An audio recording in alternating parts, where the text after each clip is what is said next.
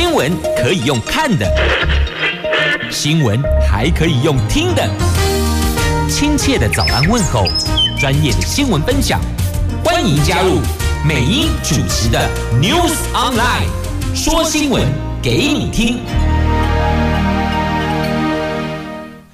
亲爱的朋友，台港后打开后，大家好，欢迎您再度锁定收听 News Online，我是美英，我是谢美英。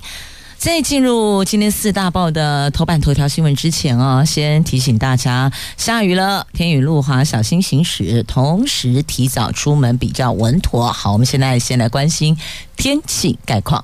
北北桃、竹竹苗、long day low 啊，温度分别介于北北桃十五度到十七度，竹竹苗十四度到十七度。白天落后，暗时啊不落后，提供给您做参考了。好，那么今天四大报的四则头版头条分别是哦，联合报头版头就是日本航空撞海宝机，造成五人死亡，民航机上三百七十九个人全部脱困，海宝机就只有机长重伤获救。中国时报头版头条：选前十天，蓝绿白全台湾拼陆战。自由时报头版头条：共谍疑似渗透地下钱庄，引诱借款。空军雷达站爆出了官兵倒卖军机呀、经济日报头版头条：美国中国科技战新年又开打了，重挫。大陆企业先进制程的布局，那么我们的台积电跟联电是不受影响的。下雨天大概比较少朋友喜欢下雨天啊，大部分如果要上班上课有户外活动的朋友，对于这个落雨哎天气啊都是敬谢不敏的。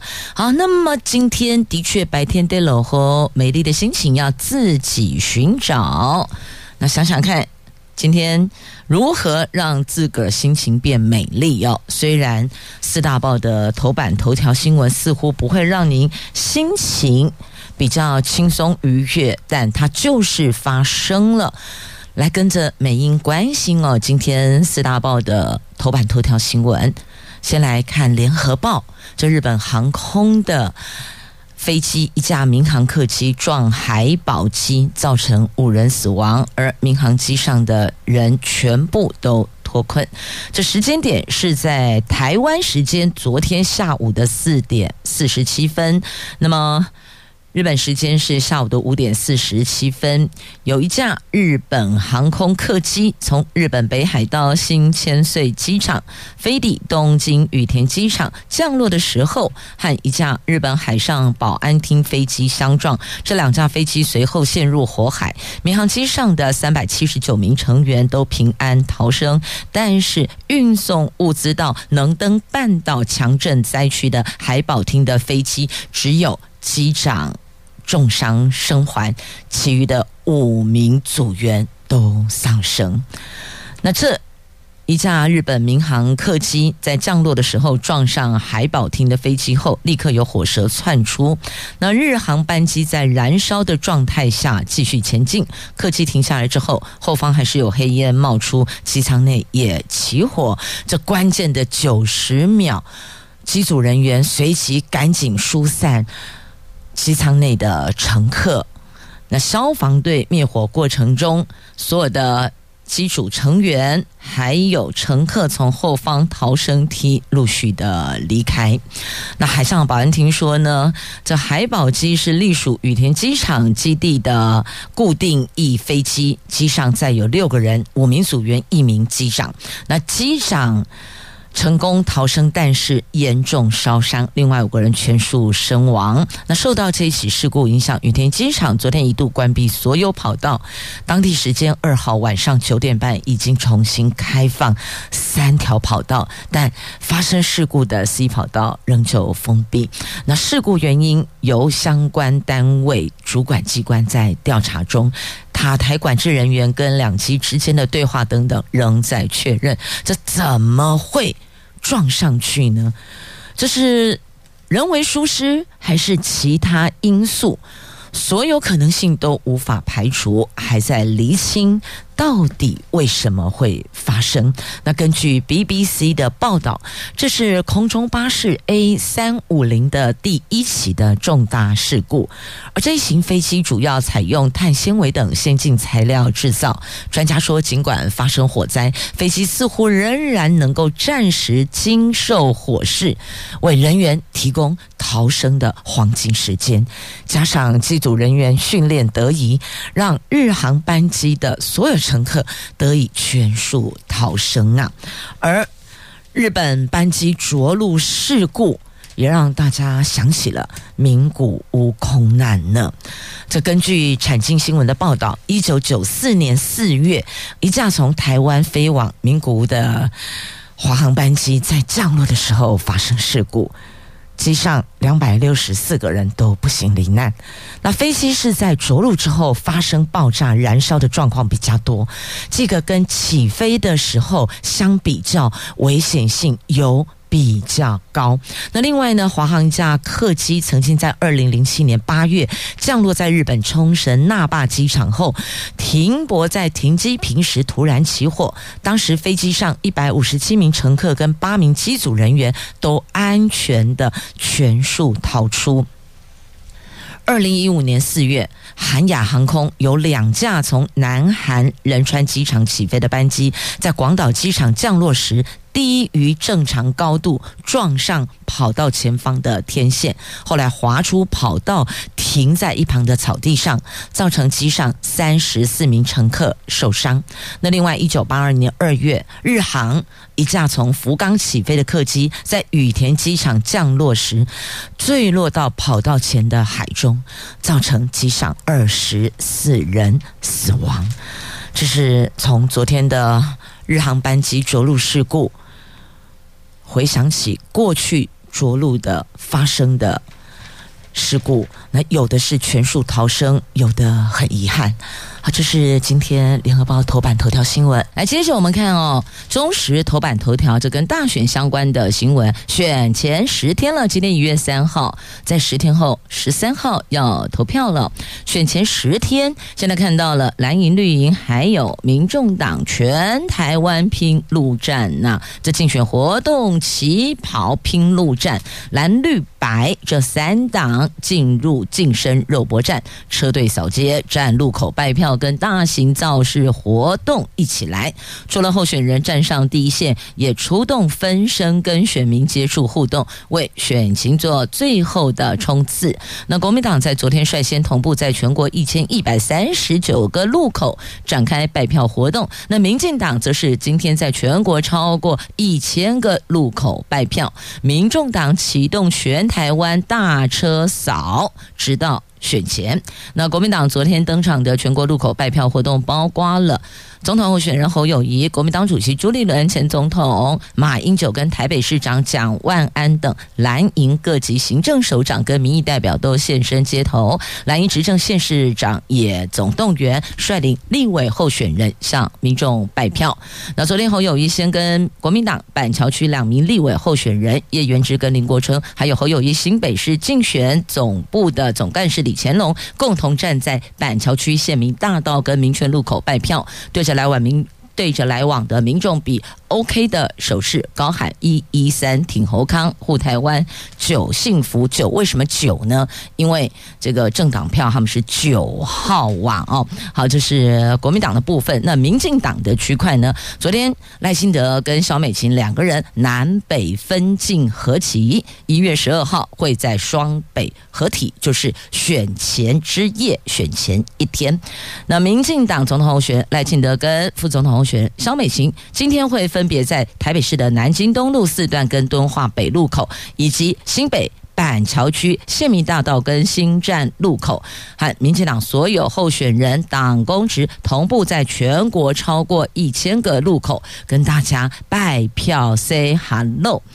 那赖办的发言人。陈世凯说呢，台湾美德站出来，全台湾串联，美就指萧美琴，德赖清德，将是赖清德在这一次选举中第八次环台，包括站路口、黄金周、大车扫这三大活动，还会号召支持者使用“我在哪里哪里”，然后二零二四我挺赖萧配的手板拍照上传网络社群，打空战串联。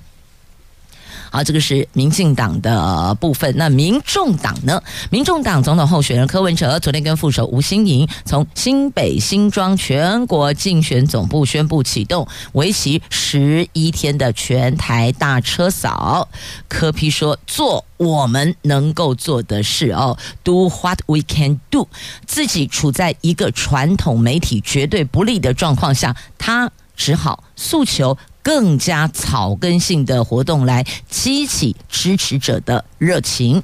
那么柯批跟吴欣颖这两个人将会兵分二路扫街。柯文哲锁定六都，从北到南进行大车扫，晚上会到各地安排庙口开讲。六号在台中举行大造势，七号到高雄造势，晚上各地安排都会有一些庙口开讲的互动。那当天他会七号到高雄造势，六号台中嘛，七号到高雄。那当天。会和侯友谊一起都会在高雄拼场，就七号的时候，那吴欣盈则是从南到北进行大车扫。那柯文哲、吴欣盈两个人在十二号回到台北，在凯道举行选前之夜。好，这是蓝绿白三大阵营全台拼搏陆战，有没有看到一个重点？大伙儿都会站在新北。因为新北是超级大票仓啊，那又是侯友谊目前执政的新北市，所以呢，在这里这个能够争取更多的支持者的选票，似乎在这里就跟当时在评估决战中台湾的态势态度是一样的，所以。所以，如果你要问啊，到底最后谁会当选，谁会胜出，这大票仓谁会拿第一呢？我只能够说，不要问，很可怕。一一三就揭晓。接着，我们来看《自由时报》头版头条的新闻，这是共谍案，共谍疑似渗透到地下钱庄，引诱我国人借贷款，然后后续再压着你要还款。那就用其他的方式来交换，所以他最终目的可能不是钱，而是要的是什么情报或是其他等等的，因此要当心啊！这板桥头地检署侦办了地下钱庄疑似遭到共谍渗透，共是中共的共，谍是匪谍的谍，哦共谍渗透，诱使虚钱恐急的官兵以。案件记仇的方式窃取军事机密换钱。去年底搜索南部地区二十多处据点，带回了十多名被告。检方将包括两名士官在内的四名主嫌声押。法院裁定三交保一个请回，就三个交保一个请回哦。那检方不服，已经提出抗告了。那国防部接获检举，包括了空军某雷达站等军事敏感单位的官兵，疑似因为向地下钱庄。借贷款涉嫌盗卖机密资料等不法情事，那桥头地检署去年底指挥调查局会同国安单位着手调查呢。哦，就是很多的机密就是这样子出去的，因此还是预请大家借贷款要当心，要留意。那经济日报头版头条讲的是美国、中国的科技战，还有油价的话题。来，我们逐一看这。两则新闻，先来看头版头的科技战。这全球半导体显影设备龙头 ASML 应拜登政府要求提前取消了部分深紫外光设备出货到大陆，这个意味着二零二四年才一开始才开年，美国就对大陆科技业开炮，再度点燃美国中国科技战的战火，重挫。大陆企业想要靠着这个深紫外光设备延伸先进制程的计划，唯有。台积电、联电等台厂大陆厂区取得机台，渴望不受到这一波的影响哦。那另外呢？之前，华为宣称旗下海思自行开发的麒麟九千 S 手机晶片采用中芯七纳米打造，让华为强势回归五 G 手机市场。那中芯在没能取得最先进的极紫外光设备下，竟然能够代工生产七纳米晶片，因此引发美国高度的关切。那业界当时研判，中芯他们是以深紫外光设备不计成本完成这一项被原来外界视为的不可能的任务，所以呢，从这个点上就可以看得出来，绝对不容小觑。你即便扣了我这个没给我这一环的先进制成的技术或是设备，但是我还是能够拐个弯。代工生产七纳米的晶片，这个才是美国高度关切的所在。你怎么做到的？所以你看，新年度一开始，那么就对大陆科技业开炮，不是没有原因的。那还好，我们的台积电跟联电不受影响。好，那么接着再来关心的是，同样在今天《经济日报》头版版面的新闻，有关油价。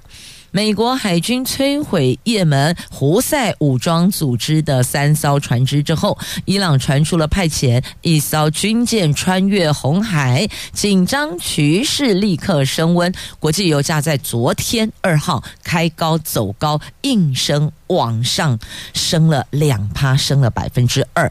那伊朗官方媒体报道哦，说这个。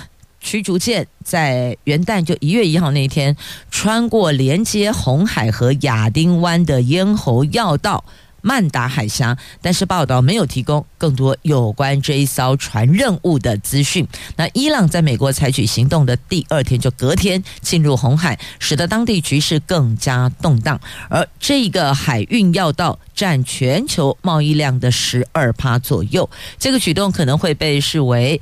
挑战上个月美国率领组建的国际海事特遣队，所以恐怕。这一个紧张局势升温会让油价继续往上走，今天要继续观察了。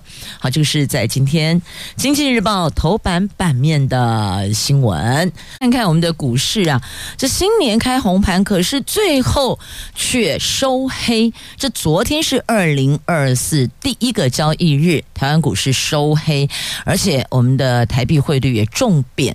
那股市大盘指数在盘中一度。跌了百来点，尾盘跌幅有收敛，中场下跌七十七点，收盘一万七千八百五十三点。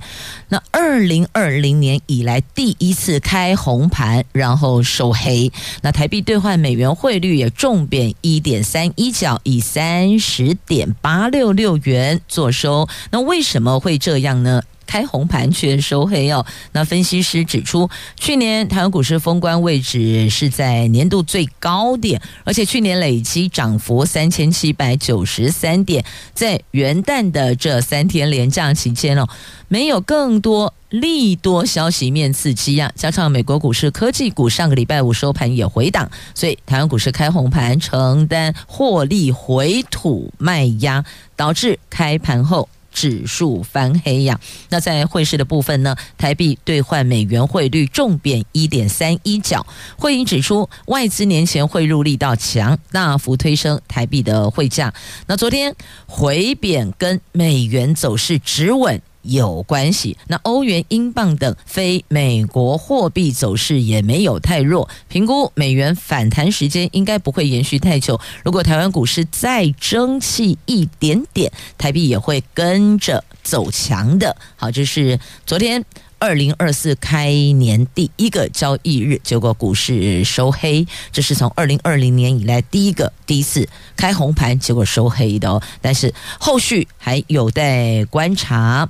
那看来我们这个区块，只要美股持续的走高，美元跟美债殖利率下滑，那我们的股市还是有持续创高的机会的。好，这个是分别来自国泰证期顾问处经理蔡明汉以及资深分析师。师许博杰所做的分析，提供给您做参考。但是呢，所有的金融商品买卖有赚有赔，都有风险哦，大个还是要盯紧一点呐。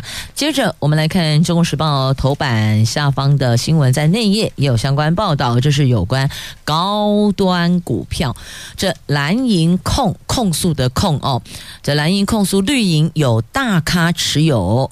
高端股票，而且这个很多人哦，他点名说一千多名的民进党员持有高端股票，恐怕涉及内线交易，而且卖在最高点哦。好，这个是谁跳出来控诉的？是国民党台中市立委候选人廖伟翔。几日前曝光了高端董事会录音档，大爆政府护航高端疫苗及分赃的内幕后，昨天在汉立法院国民党团召开了民进。党的高端高端的民进党记者会，指高端股东名册有超过一千多名民进党员，包括了。一位刘姓前民进党立委等人，所以质疑绿油有涉及内线交易，而且到台北地检署告发这个案子涉嫌诈欺图利证交法内线交易罪等等。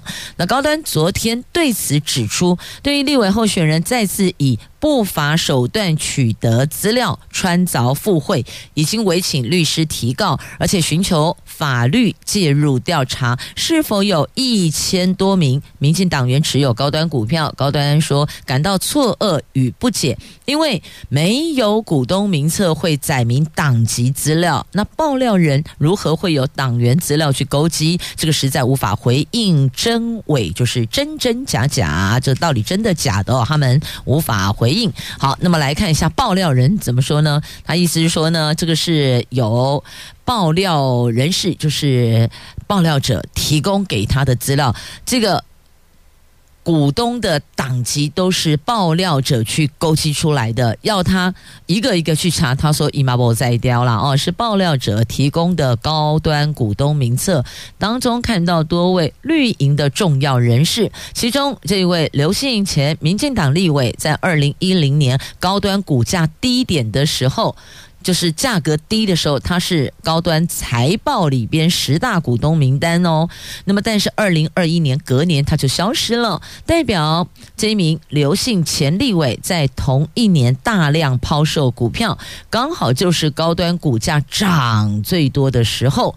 因此质疑有内线交易哦，所以他的意思就是说，你看你在股价最低的时候你是十大股东哦，但是呢你在股价最高的时候就全部都卖掉，那这不叫内线，什么叫内线？大概是这个意思了啊、那么他也说。他就提出来质疑，然后也去按铃控告，那后面就交给相关单位去查查了哦。这包括了廖伟翔等人，这有三个人哦，有廖伟翔、林嘉欣、罗廷伟这三名立委候选人，他们三个人昨天到台北地检署告发高端董事长陈明正、总经理陈灿坚，还有民进党前立委刘俊雄这三个人涉嫌诈欺图利证交法内线交易罪。所以既然他有去这个控告了，那后续就交给相关单位去查查。那这一则新闻在今天《中国时报》头版下方，在内页 A 四版面还有报道。那么有关高端的合约呢？陈时中说呢，希望高端公布合约。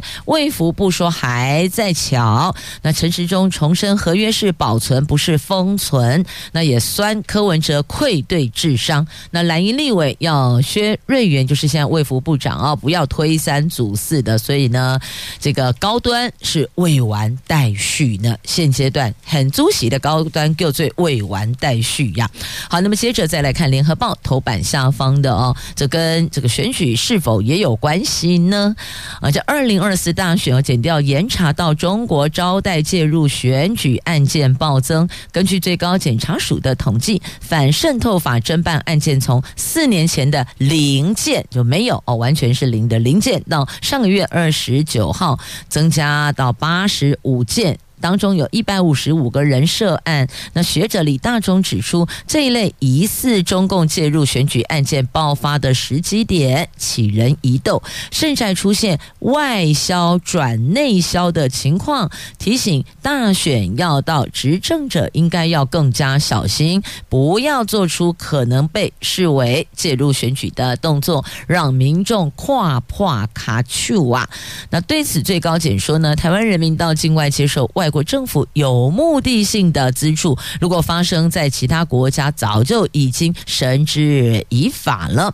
那么，根据曾经处理过国安案件的律师指出，如今检调侦办共谍案常用反渗透法、国安法、选罢法，但是法条要件概念不明确，如何认定被告有没有被渗透或是发展组织？那操之检调或国安单位的认定，检察官办案一定得谨慎小心，否则很容易被认为是政治办案、操弄亡国感，企图影响选群，化人民恐惧为选票的意味，会损及检察官的形象跟公信力。好，这个呢是曾经处理过国安案件的律师说的，所以呢，等于是这个。这个事件啊，从学者指出，然后最高检的回应，那处理过相关的案件的律师的看法，好，都为您整理出来，那么您就自行评估了。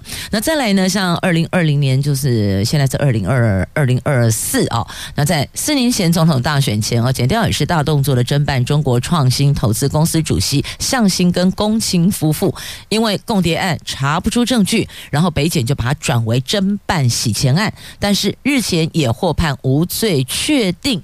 这对夫妻在这边待了好几年，终于能够离境了。所以呢，在今天的《联合报》的头版下方，特别把这个向心夫妇又拉出来，就是在说不要政治办案呐。好，有没有政治办案？要问问所有的朋友们，您的感受如何呢？接着我们来看啊，我们的心智劳退。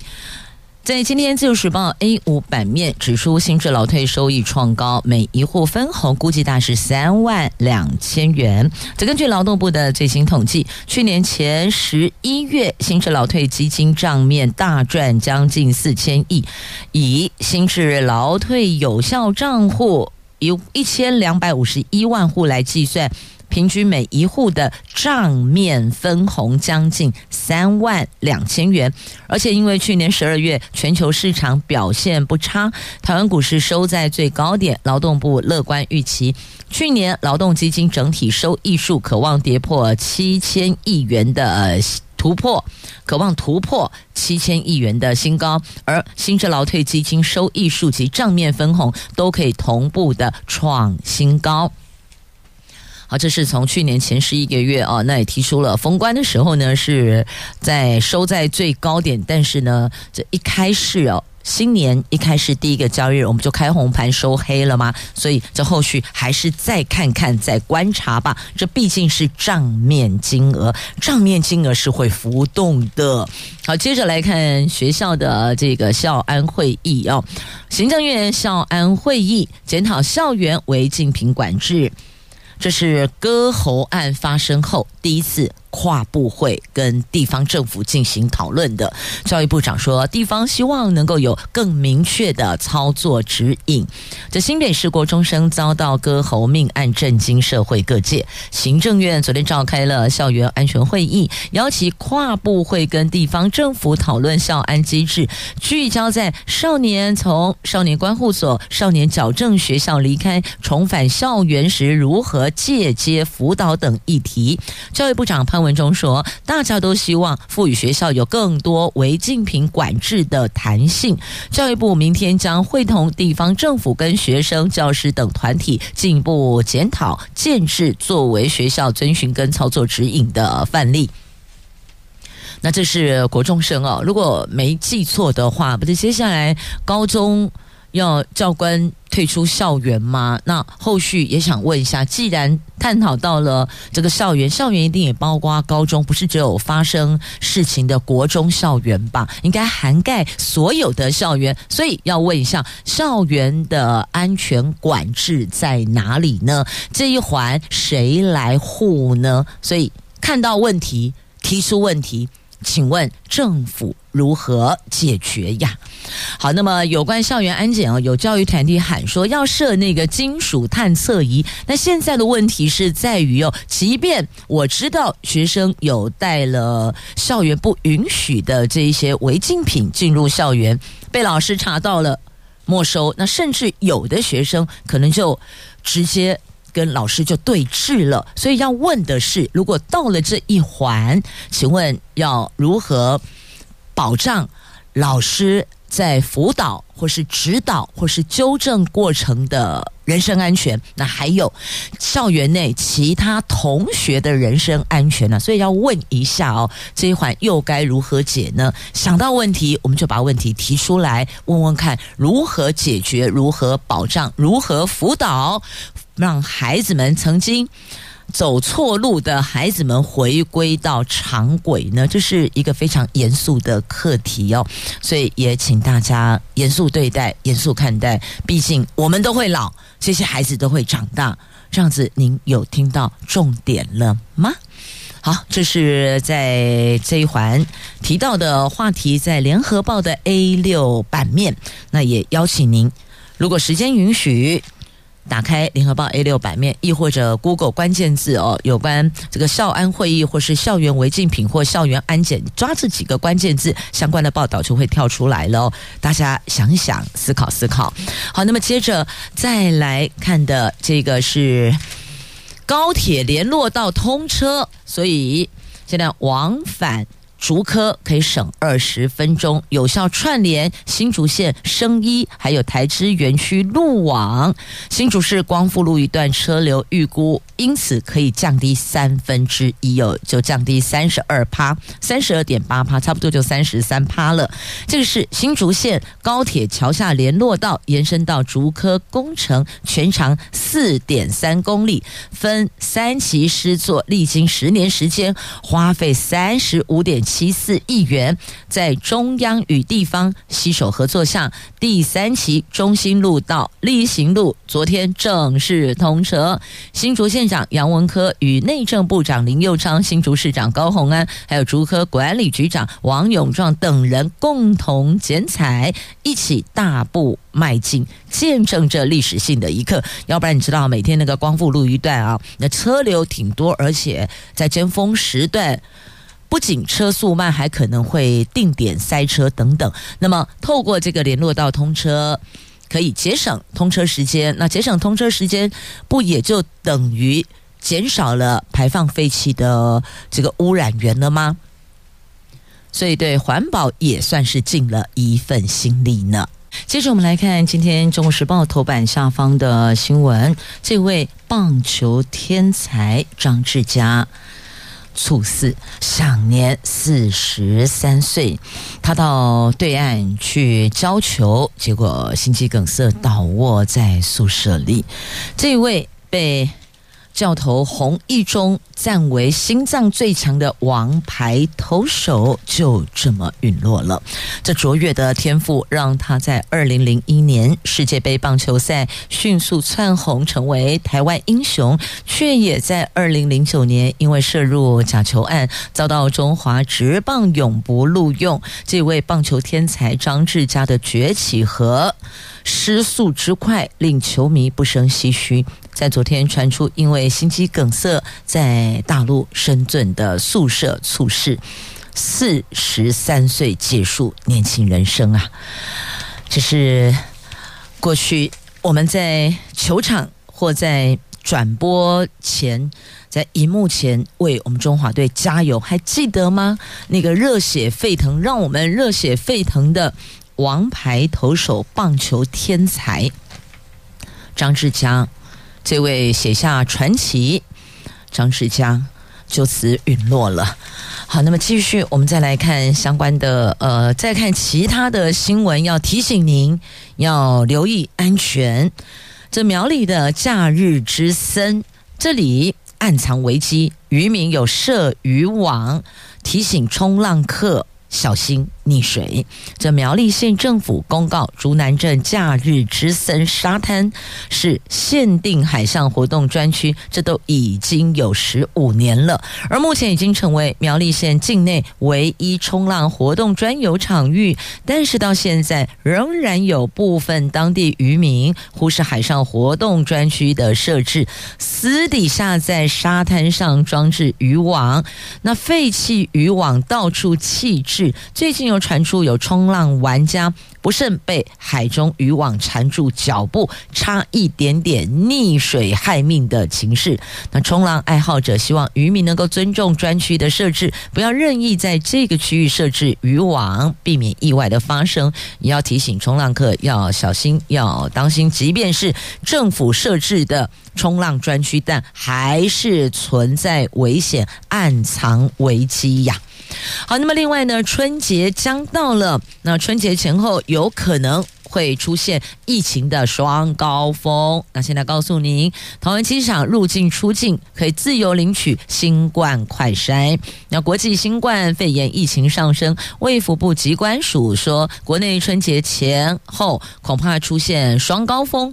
为了强化防疫，今天起。每一天在桃园机场两个航厦，一航厦、二航厦哦，接机或是出境大厅，总共我们就设有四个据点，提供旅客入出境的时候可以自由领取新冠快筛，每个人一盒，预计至少执行到春节连假之后哦，这就是保护国人。那么机关署所。